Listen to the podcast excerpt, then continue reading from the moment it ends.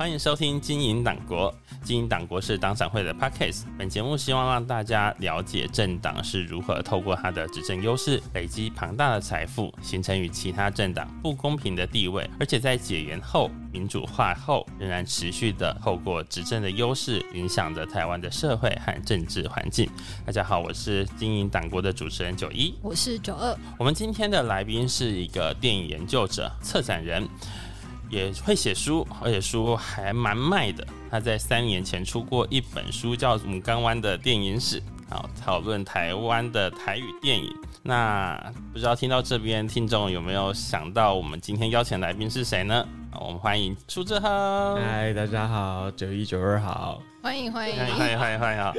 呃。其实志亨在两年多前，我和九二都还没有来到党展会之前，就已经来过经营党国这个节目。那当时谈的是台语电影，让大家知道台湾曾经有一个非常多产的哈，就是产量很丰富的台语电影的产业。那我们今天再度邀请呃志亨来到现场，其实是希望他跟我们分享一下，因为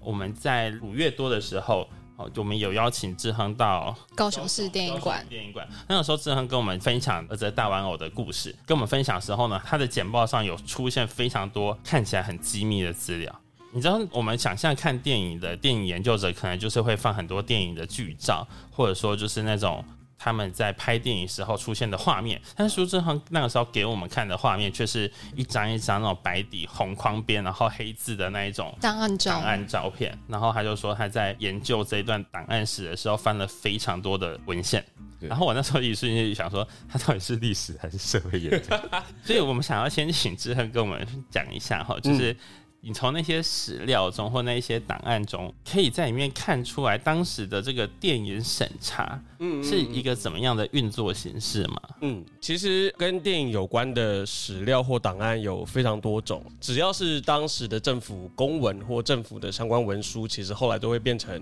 可以运用的档案跟史料。那我之前主要是因为国家人权博物馆。在言论自由日的时候，然后有测一个叫“剪出来的电影史”的特展。那因为这个特展的机会，然后我们有去跟现在的文化部影视局申请到过去的电影审查的相关档案。其实从里面就可以看到，电影审查其实是。有电影之后就有电影审查了，因为电影当时作为一种很重要大众媒体，其实它一开始就被政治人物视为是一种很有危险性的媒体了。你可以想象，在那个没有电视的年代，电影是大家很直接，你会感受到比文字更能够感感染到别人的一种媒介。特别是那时候在不同时期经历不同的国语教育下。大家的识字率其实，在以前没有那么高，所以以前报纸啊等等的这种媒介，其实不是最盛行的媒体，反而是这种很直接可以用画面、可以用声音来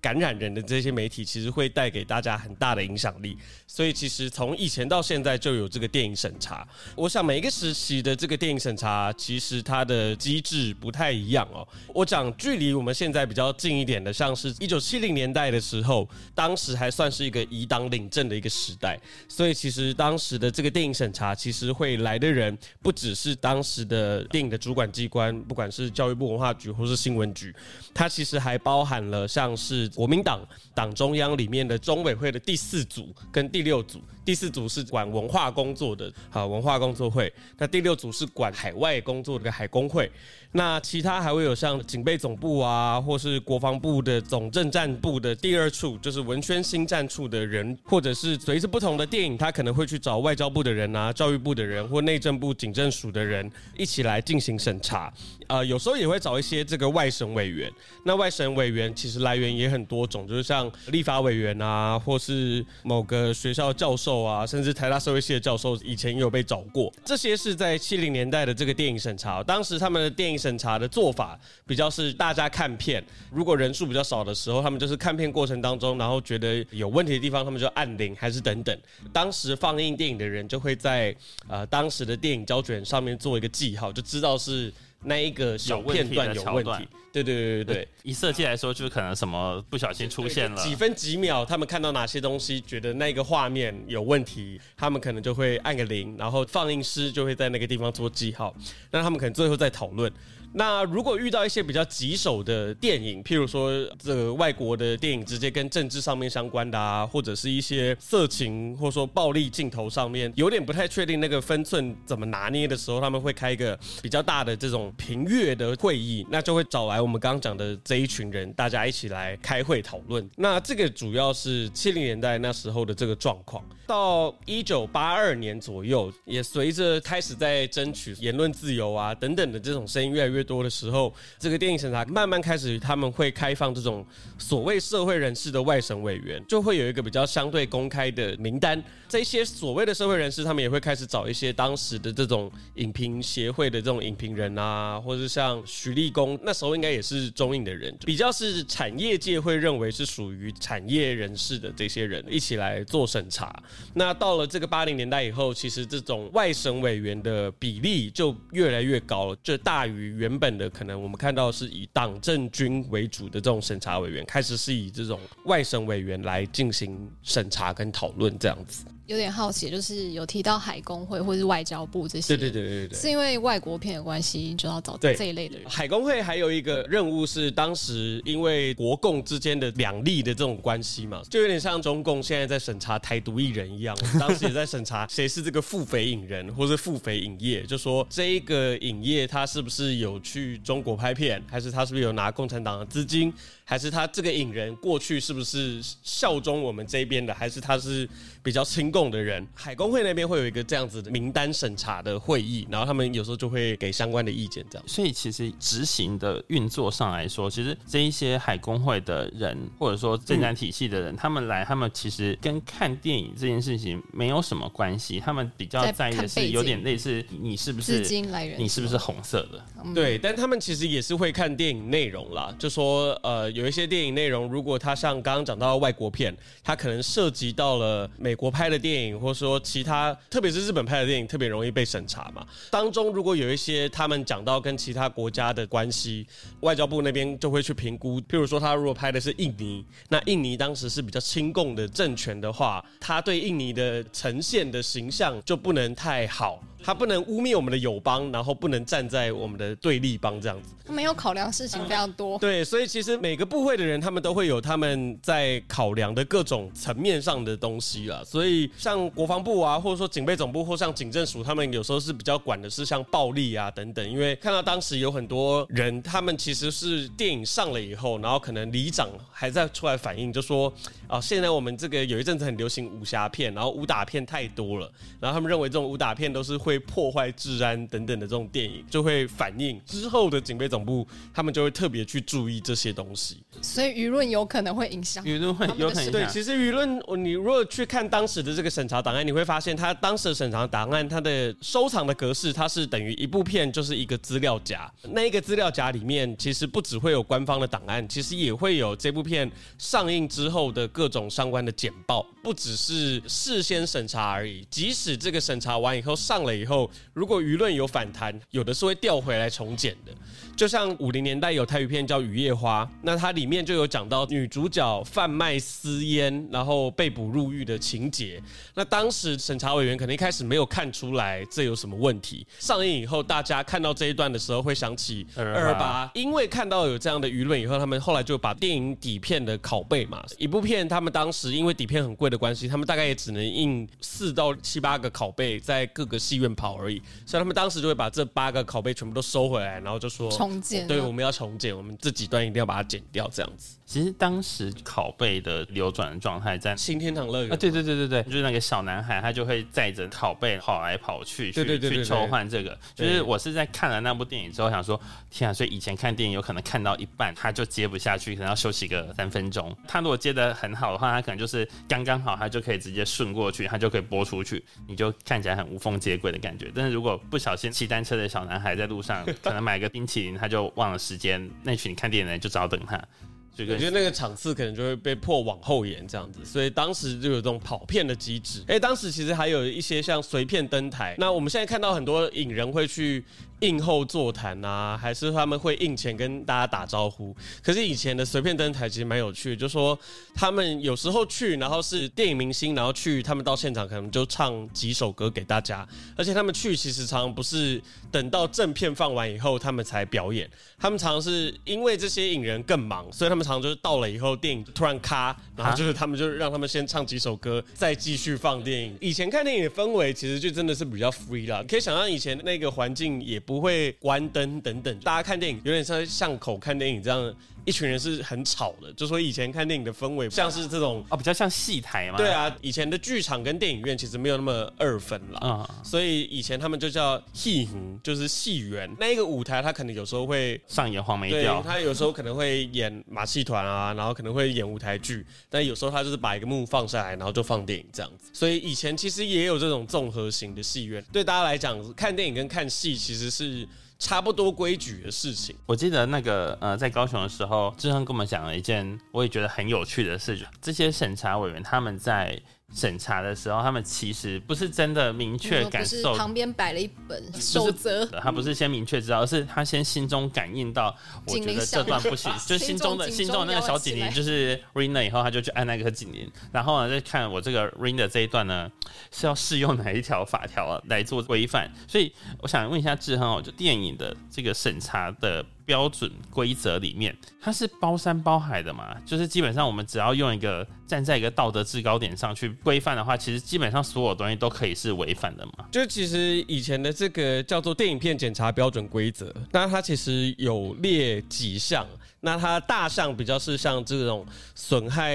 中华民国利益或民族尊严啊，或者说破坏公共秩序，或刚刚讲的妨害善良风俗，或这种提倡迷信邪说。所以，如果今天他讲的是廖天天的故事，是不是妨碍善良风俗、流氓聚众等等盗匪啊？你居然让这些坏人当主角，这是有一种社会风气影响的这种感觉。但就是说，这些规定里面它的细项，其实它有的东西也定得很模糊。譬如说，像妨害善良风俗里面就有这种鼓励违反固有道德的，就会被减。那所谓的固有道德，它可能里面就包山包海，所以你会看到当时有一些是外国片，然后里面可能是谈同性恋或谈师生恋的。你如果去看他的当时这个审查，他们最后都是归到这一条，就说你违反了固有道德。但那固有道德可能就超广，就是你看他们怎么诠释什么？对他没有那么详细的去列出这些东西到底包含什么这样子。所以其实，在里面这个委员他可以扩权解释的空间其实就蛮大的，就因为他们有这种很模糊的可以协商的空间，所以其实对当时的电影人来讲，他们也可以去跟电影审查委员去跟他们凹啊，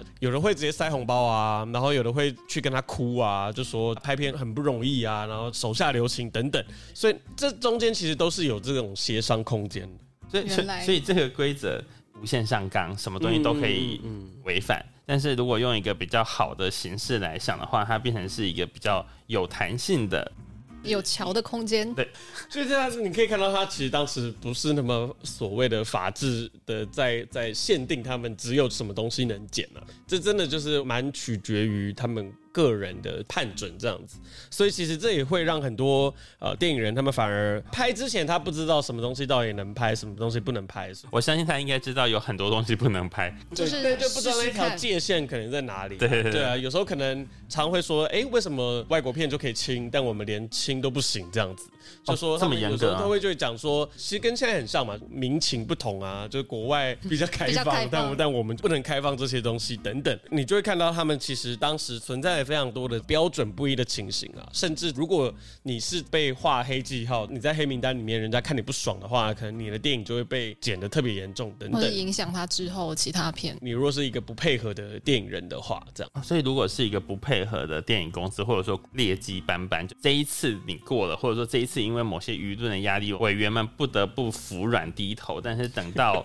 下一次你又要再送的时候，没有舆论帮你的时候，刀子就会拿起来了，他们就有他们操作空间了。嗯嗯，哎，那除了我们之前应该聊过很多次的这个削苹果事件之外，志恒有没有对于哪一部他有没有经历过什么奇妙的故事？你会看到有非常多去协商跟调整的空间。我可以讲一些比较荒谬的例子哈，就像 荒谬啊呃，以前也有的电影，像譬如说 Woody Allen 的《强力春药》，那这部片当时要审查的时候，审查委员就觉得说，怎么可以让“强力春药”这四个字在各大电影院被被大家看见这样子？片商他们后来就做调整，但他们调整方式在“强力春药”前面加一个“非”，就不是，后来就改叫。非强力春药过程当中，其实有非常形式上的东西啦。那当然，在这个审查过程当中，有一些东西它也会因为像刚刚讲的舆论的压力，让它反而可以过。呃，最常看到的案例比较是出现在八零年代末期，像这种新电影，像侯孝贤的电影，因为前面有我们刚刚讲的这种烧苹果事件，让大家对于艺术片或影展片都比较宽容嘛？对，都宽容。那因为《悲情城市》他当时拍的又是战后像二二八事件等等这些跟二二八跟白色恐怖相关的这些情节，当时他又因为他要赶着去参加威尼斯影展。因为我们的规定就是说，你要送出国参展，你就必须要先在国内先取得准演执照，你才可以出国去比赛。所以他们当时一切都非常的赶。那当时很赶的，就是说国内的审查通过版本，它反而是中间有一大段军方去破获读书会的那个片段，它其实是要求要剪掉的。但得奖了以后，侯孝贤人在国外知道，其实原本他的片商其实有个新闻局的人做妥协，把那段剪掉以后，侯孝贤其实很不高兴，舆论也因为这部片其实得奖了，那大家就会特别去支持。那最后这部片等于又在因为这样的得奖跟舆论的回应以后，又在重审，然后最后我们才可以看到一部呃完整的悲情城市这样子。类似的事情你会看到，其实常出现在八零年代末期，他们会用这种方式透过舆论去争取等等。这样子。我原本以为是因为侯孝贤啊。本身的名本本身的名气，或者说他在国外得过大奖，我原不敢动，但是其实没有这件事情。当然也会有啊，就像他后来《悲情城市》之前有他拍这个《尼罗河女儿》，因为它里面有讽刺台北市都市作为一种万恶根源这样子的东西，里面就会有人扬言说要剪。但通常这种东西都会被新闻先放出来啦。当他们在那边，然后看到委员对他的电影有什么意见的时候，有时候他们就会先对媒体放话，然后把这件事情曝光，然后再给委员压力这样子。因为他们有时候会提出复审嘛，他们会先跟你讲说你初审哪里被剪了，那你要不要遵照被剪的东西去修改。对，去修改，哎、或是你要不要就这样子上映？就几幕被剪掉了，对你动那两刀，你就可以上映。那你现在要动，还是你要上诉这样子？那他们有时候就会在上诉前先把这些放诶话。有复检，然后更惨的状况吗？这种复审更惨，通常都是真的上映以后，然后大家看出新的问题才会剪。哦因为不然同一批人，他们其实不太会，更就是烈，对啊他们第一次如果没看到，第二次补几刀他们漏掉的而已，通常不太会。不不会是比较严格的状况。诶对对对那国外的电影，我们刚刚有特别提到说，国外的电影跟嗯国内的电影在委员眼中很容易出现标准不统一就是的状况，风情不同，所以标民那个民准不同。情不同。嗯那片商在面对这件事情的时候也很无力，也只能够去跟委员哭诉，或者是用塞红包这哎、其实片商有时候不见得真的那么无力。我们我们现在都讲威权统治的年代，或甚至是战争时期好了，就说他们当时是因为战争军事动员，所以才有机会可以管那么严。但其实我想，无论是在一个多政治的年代，资本主义的力量都还是很强大的。所以你看。Podcast 的主题也叫经营党国嘛，就经营在党国之前，就说 就是对他们来讲，特别是像美国的这种外商电影，特别是美国八大影业，他们就可以再透过美国的这个电影工会等等，再去对这边来施压。有时候这个外商的力量其实并没有到我们想象中的那么嗯弱无力啦。哦对啊，所以其实国片就只能靠民众或者说舆论对，或者说他知识分他他有子的意关系嘛，见。就是说你可以看到八零年代有非常多制片，其实都跟国民党很好啊，都是黑道，然后跟国民党很好，像竹联帮的人等等，就说要么就是他有这些人脉，他认识新闻局的高级官员，他可以去瞧。那他们其实有时候手段也很多，你像《教父》嘛，他们那时候在吵着要上映的时候，他们用的策略是说，他们去把其他国家的这个准演执照全部都印一个银本，然后给国民党政府，就说现在连南韩啦、连菲律宾啦、连哪一些所谓的这种自由民主阵营的国家，全部都上了。所有的自由民主阵营国家，就你一个中华民国没上。那自由中国呢，对你好意思说你是对你自自还是由的自由中国吗？等等，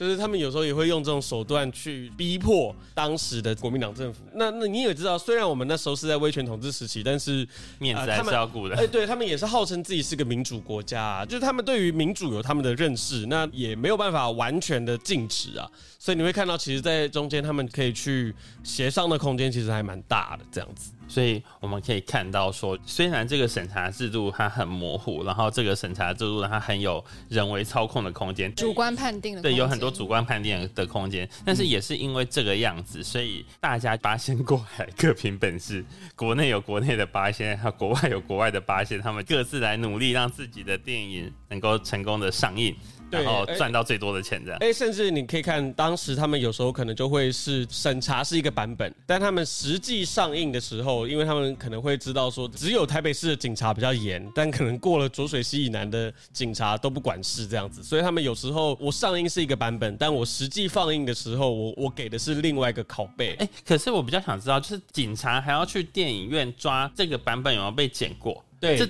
就说这个那警察要先知道哪些是没有被剪过啊。如果今天我是那个对对对，就说那个准演执照上面，它其实会写说这部片的哪一些镜头被剪掉啊、每一部片它要上映前，他们都要先经过审查，然后取得一个准演执照。戏院要出示有准演执照的电影才可以上映。那这个准演执照上面就会去写明说这部片在审查过程当中被剪了哪些东西。那这些警察照理来讲，他们就应该要去抓，呃，看着那个那个执照对去抓有没有这场戏，但你也知道，这中间不可能每个警察都闲到他就一直在电影院就好了，但 但不可能这样，通常就会有这些可以动手脚的这个空间这样子。所以当时的警察可以说我要出去出公差，然后就跑去看电影，而且我这一场他们对很奉公这守法，这这算是他们的。正常职务之一了。因为这个审查制度关系底下，也有片商会互相检举啊，就说我七月我知道另外一个片商也要上一部很强的电影，有时候就会去告密，这部片其实哪里有什么问题，或者说这部片上映的时候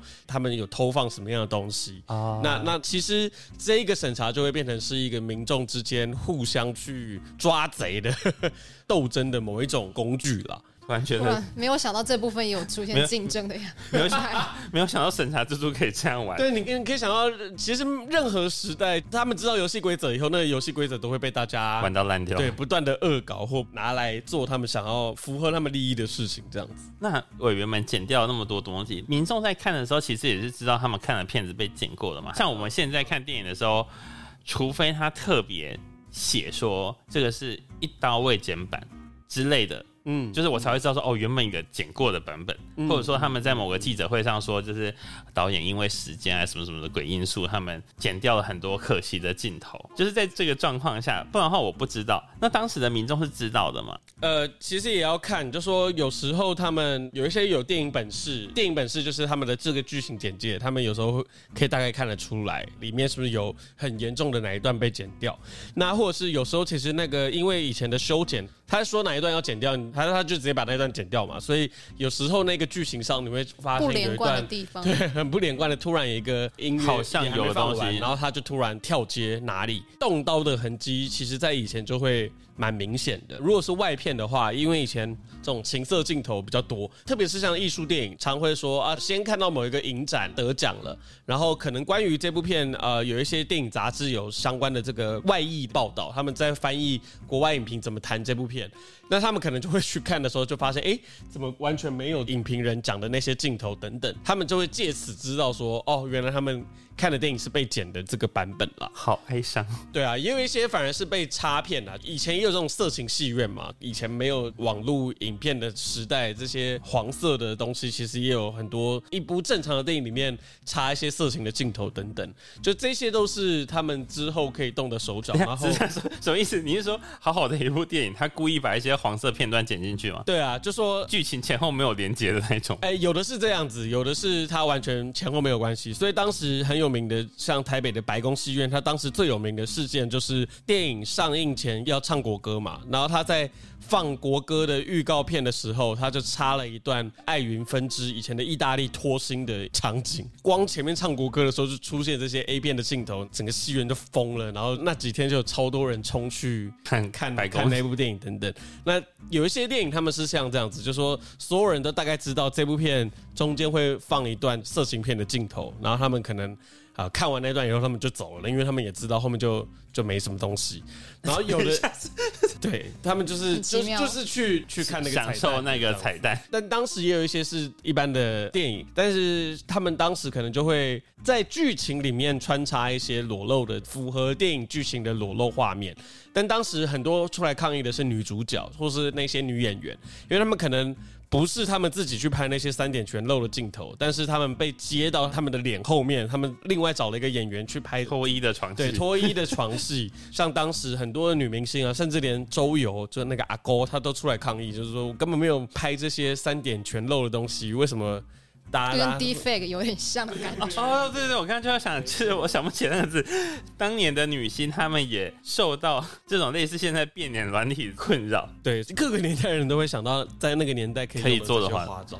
大开眼界了。写这个访问脚本的时候，我们比较多的力量花在这个如何聚焦在电影审查这件事情上，但不小心苏志恒跟我们讲了太多奇奇怪怪的事情。好，回到这个审查制度本身哈，知道审查制度最后是在什么样的状况下结束的？我们只要不说它是一部电影，嗯，那基本上它就没有电影审查这这个问题了吗？还是有另外一套奇妙的标准在现在？嗯，因为它是一直写在电影法里面的规定，然后我们的电影法其实是直到二零一五年的时候才修法，所以说在二零一五年以前的电影其实都必须要经过这些审查程序，所以你会看到，即使在都到两千年政党轮替以后啊、民进党执政时期，其实也有像《发条橘子》这些电影，它当时是被列为禁片。只会开放一些影展可以放，但是他们一般的商业应演，他们就是禁止。那甚至在更晚的时候，你会看到 DVD 啊，或 VCD 啊，或录影带等等。即使我们现在在图书馆去借的那些公播版的这些影片，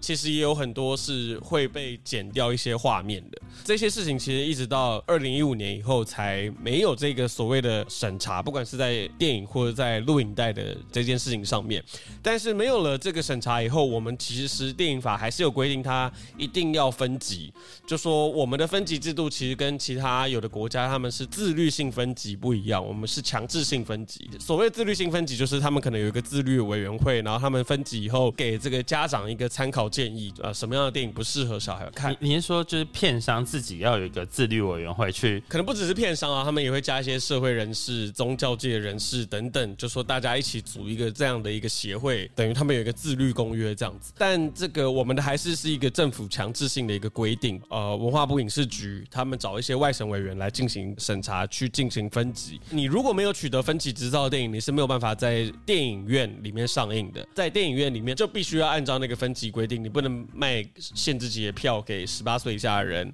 去看等等。这样子的一个分级审查，很多片商会去 argue 嘛，就说因为你一部想要卖给小朋友的电影，它若一旦被列为辅导级或列为保护级的时候，它其实就马上。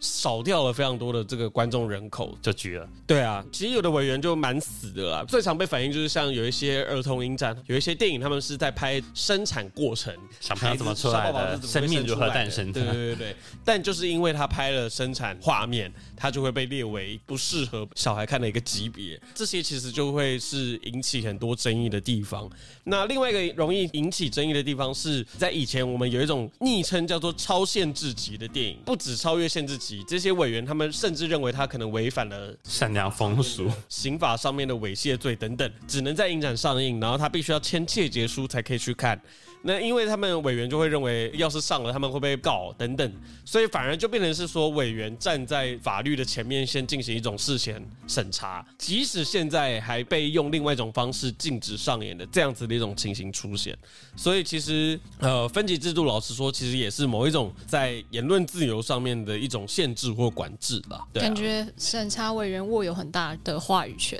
对啊，常常会说，现在审查委员的名单其实是有公布在文化部影视局。如果是电影圈的人，大概都听过的这些影人，或者说策展人，或或者说一些学者等等，你会看到出来的结果，有时候还是是这样这样子。对啊，就说那一个法令上，大家的认知就会有一些不一样的这个空间，这样子。但这事实上其实还是影响到了很多电影，它可以给谁看的这些禁用权，这样子。就是他们可能在这件事情上道德上标准还是比较对，就说大家到底认为说小朋友可以看到什么？六岁的时候你适合看什么？你不适合看什么？你看到什么其实是会影响到孩童心理发展。这些电影导演、这些电影人，他们根本就没有学过儿童心理学，他们根本不知道这些东西，但他们就是凭着他们的、呃作为一个人，然后他们作为一个爸妈，他们觉得好像主观的判对，断，那那其实背后老实说也没有什么学理根据等等，就是会出现像这样子的一些事情了。但你说什么都不提醒，然后就直接上映，这好像也不太好。但到底这个事情到底是要交给公权力来执行，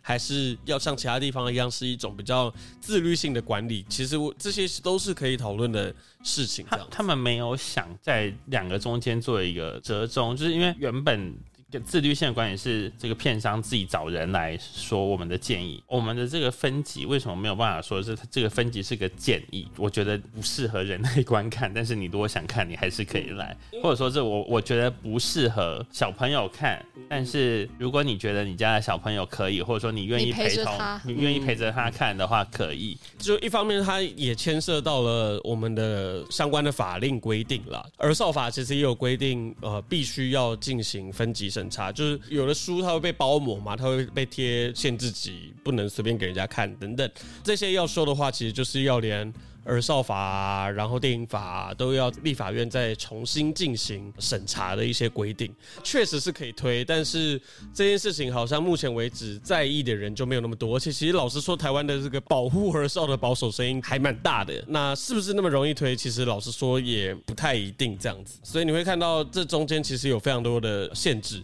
还有一点是像中国电影、中国的这些出版品或中国的这些电视剧。他们如果有一些矮化国格的行为，对他如果就在在字幕打中国台湾等等这样子的电视剧，如果在台湾的电视台上映，基于国家认同或国家安全这样子的思维去进行审查，这个界限其实没有我们想象中的那么那么明确。你的立场很可能会因为中国因素，然后你完全倒向另外一边。之前我们舆论也是吵得要死啊，就说怎么可以有中国的这个童书里面，然后写全部都是中国用语啊，然后写台湾好像只是一个地区等等。图书馆里面出现这样一本书，大家就疯掉了。但下架到底你的法定依据是什么？如果你没有这些法的话，那你要怎么去管这些东西？其实那一条审查的界限，其实没有我们想象中的那么就说清楚。对，很困难，可以好好讨论的地方啦。但我觉得我们目前为止，其实大家没有在很认真的去思考这些情境，那大家没有办法在这件事情上面做一些务实跟具体的对话，这样子，我觉得是比较可惜的地方。其实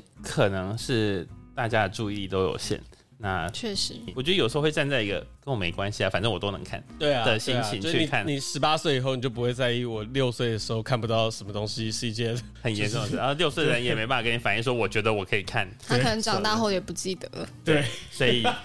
对，而且现在又因为现在又有网络时代，你你要在网络上面找任何盗版还是什么样的资源，其实他可能都已经看到了。哎、对我刚、啊我们的这个规范，它其实规范的是电影院，对不对？哦，对，就是它是绑着电影院，我觉得所有的人类人生都有说过一个谎，就是 你满十八了没？我还是暗示，你还是暗示，连你都是吗？我应该有乖乖遵守吧？对啊 我我自己就是，我觉得我说过最多谎就是你十八岁了嘛，就是在我十八岁之前，我都十八岁。一方面是确实现在还是有一些 NCC，譬如说他们在防盗版，或者说他们在防色情的时候，他们还是有一些相关的法令，他们可以去执行。但我们其实现在有很多的这个审查，它反而不是在国家为单位嘛，而是我们知道像 YouTube。等等，他们基于它的这个平台运作逻辑里面，什么样的影片它会被下黄标，它就不能下广告，或者说它的流量就会被直接拿掉等等。其实反而都是这些跨国平台我们不知道的这个潜规则下面去运作的。没有人知道他们实际上的规定到底是我写什么关键字会被阻，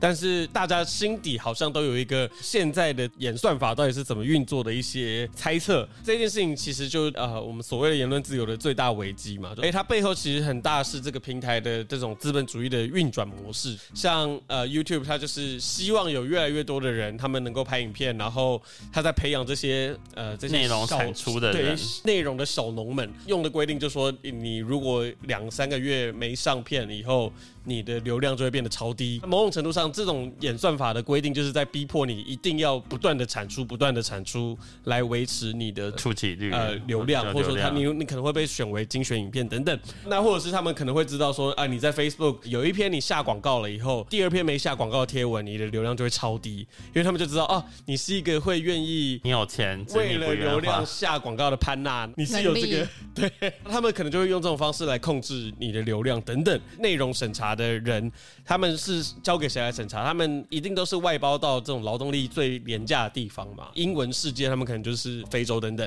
中文世界，他可能就外包到中国。随着这些审查员到底是谁，他们其实在抓的那个判准，其实就有很多介入或操控的空间啊。透过这些审查档案去解密过去的审查机制到底是怎么运作一样，但是我们其实还是很需要透过大家的经验来去描绘出到底现在。进行审查的这个过程到底是长什么样子？这些有权威去进行审查的人，他们的这些审查过程，其实是我们去讨论土委的一个很重要的方式了。对，因为讲到那个审查档案，就是那些档案也是一般人去申请什么就看得到的吗？对，呃，照理来讲是这样，就说照理来讲，你只要上这个机关档案目录查询网里面，对某一部电影有兴趣，然后你就查，就会看到，譬如说像《悲情城市》，它就叫《悲情城市电影片检查申请书》，那你可以申请这个档案啊，它在文化部影视局，那你送出这个申请书以后，过了大概一个月左右，呃，文化部影视局就会把你能看的东西给你。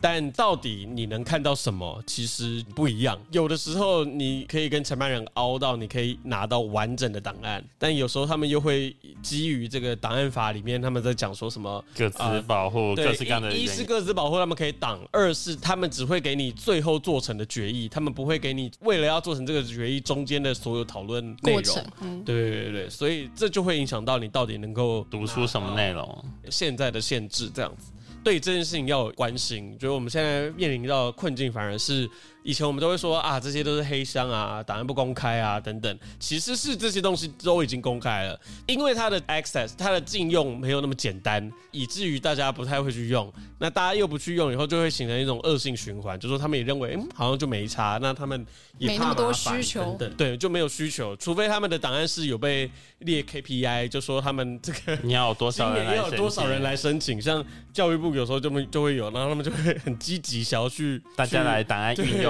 来，大部分的机关他们的档案室，他们每天的日日常就是光是把他们现在的公文做成档案归档，就已经够他们忙了。所以对他们来讲，你去申请档案就是一个造成额外飞来一笔的麻烦。这这中间就会变成是一个恶性循环了。就除非大家有一个够重视这些档案的历史意识，然后他们也够有这种开放意愿，才可以形成一种比较好的循环。但不然，现在其实我们的 open data 其实在这方面其实还是有很多进步的。空间确实是这样子，没错。好，今天谢谢志亨来到我们现场哈。如果大家曾经有被阻过，社群媒体的这个账号曾经被禁言过、被降触及、被降触及过、被警示过的人，我们可能不是那么容易的跟脸书或者是 YouTube 抗议，他甚至也不会告诉你我们是怎么样去。